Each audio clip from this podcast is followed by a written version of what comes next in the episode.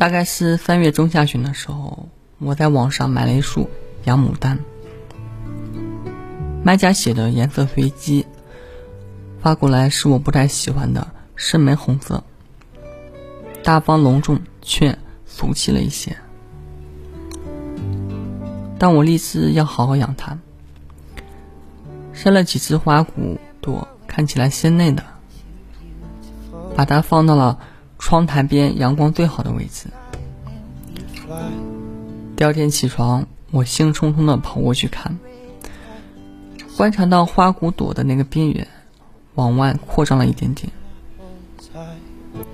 我很开心，但很快，疫情形势变得严峻。我和对方破天荒的边吃饭，边打开电视听发布会。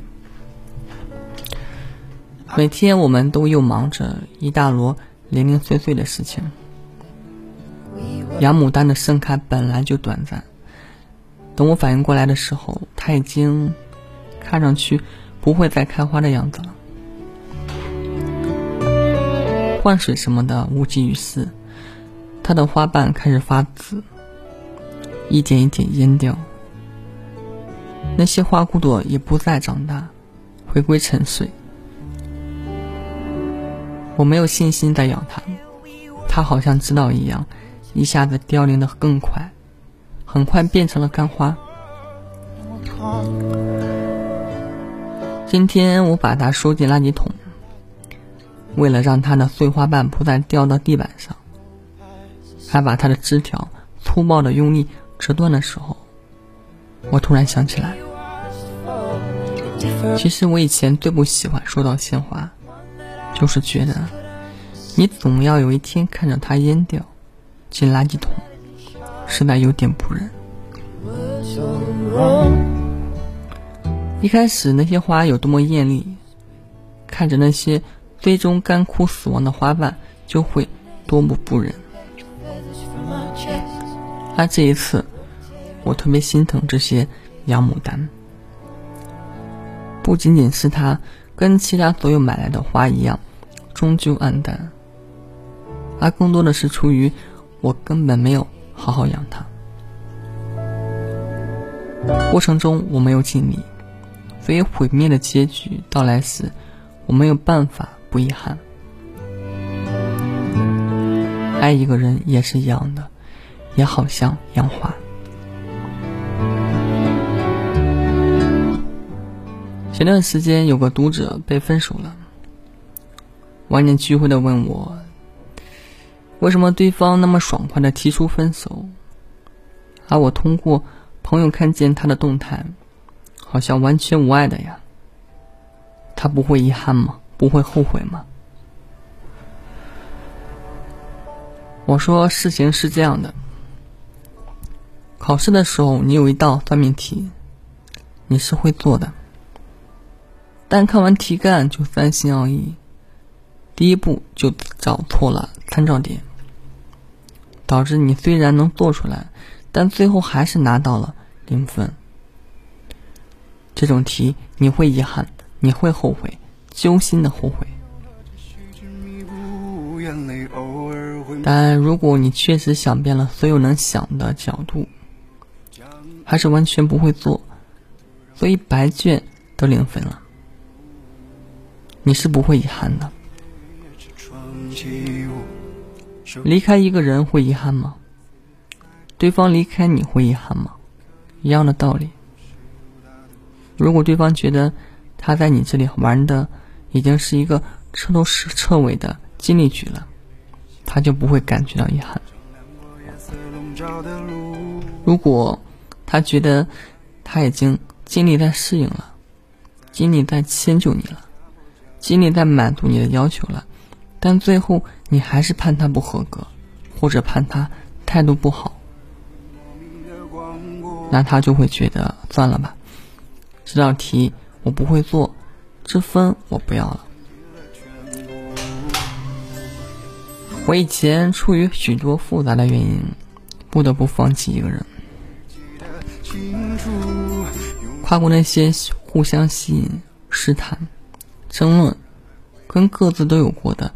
反反复复小心翼翼的努力。我很早就决定放弃了，我特别坚决，但没有向对方表示。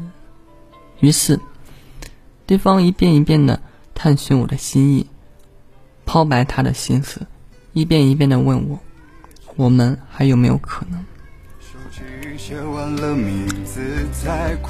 那个过程特别不忍，有个词叫“把一个人放回人海”。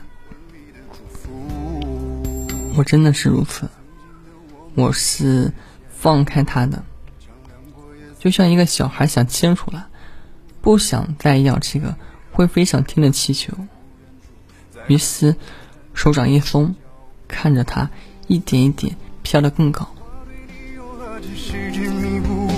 但是分开后，我们的剧本简直是角色反转，他过得很好。确实，在我这里挣扎够了，在我这里经历够了，就心无旁骛的做自己想做的事。有时候很积极的想谈恋爱，会让周围的朋友介绍，但看了一圈没有合适的，又自由的决定先单身几年。但我没有，我没有玩尽力局。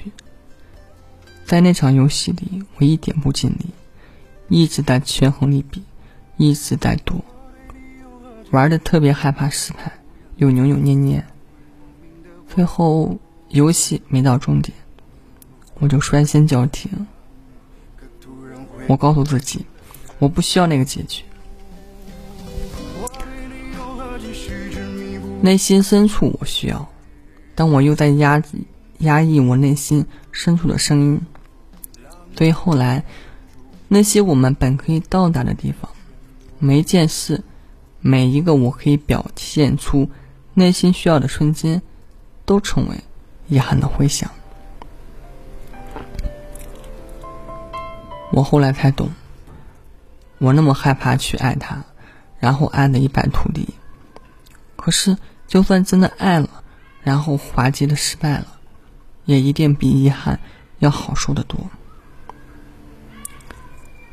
遗憾跟后悔，这种懊恼的抓心抓肝的情绪，真的只会来源于你没有尽力，你扭扭捏捏，你知行不合一。知行不合一是太糟糕的爱人的方式了。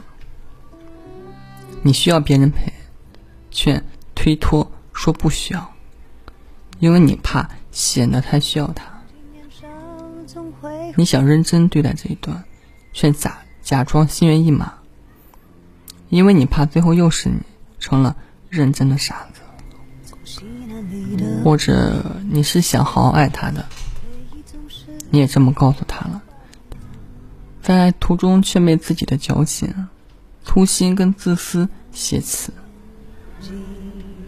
那么多人在聊推拉技巧。谁手机里都同时有几个深夜可以一起听歌跟接梗的人，见惯不敬。我以前深夜想到往事难过，朋友说，你同时跟几个人一起暧昧就不会难过，不是这样的。我想说，如果你遇到了你真的要爱的人，那就一定要爱到尽力去。不然到分开的时候，你一定会遗憾的。那些没有直接讲出来的话，那些细细碎碎的内心，我们本可以促膝长谈。有很多很多事情，明明都是放不下，莫名的拧巴，点点头就可以的事情，我们本可以的，本可以放下傲气和那些其实没意义的，谁比谁爱的。姿态好看的比较，真的就去肝脑涂地的爱一场。很多东西本来都属于我们的。热带慵懒的城市，雪白的沙滩，跨国的航班，冬天的南半球，繁华的十字街口。后来我才明白，爱一个人真的要用力，要发挥自己鲜活的热忱热情，让对方感受到你百分百的所有。之后的拒绝或是反客之后在意，至少我真的尽力去给到爱了，就不会给故事留下那么多后悔的缝隙。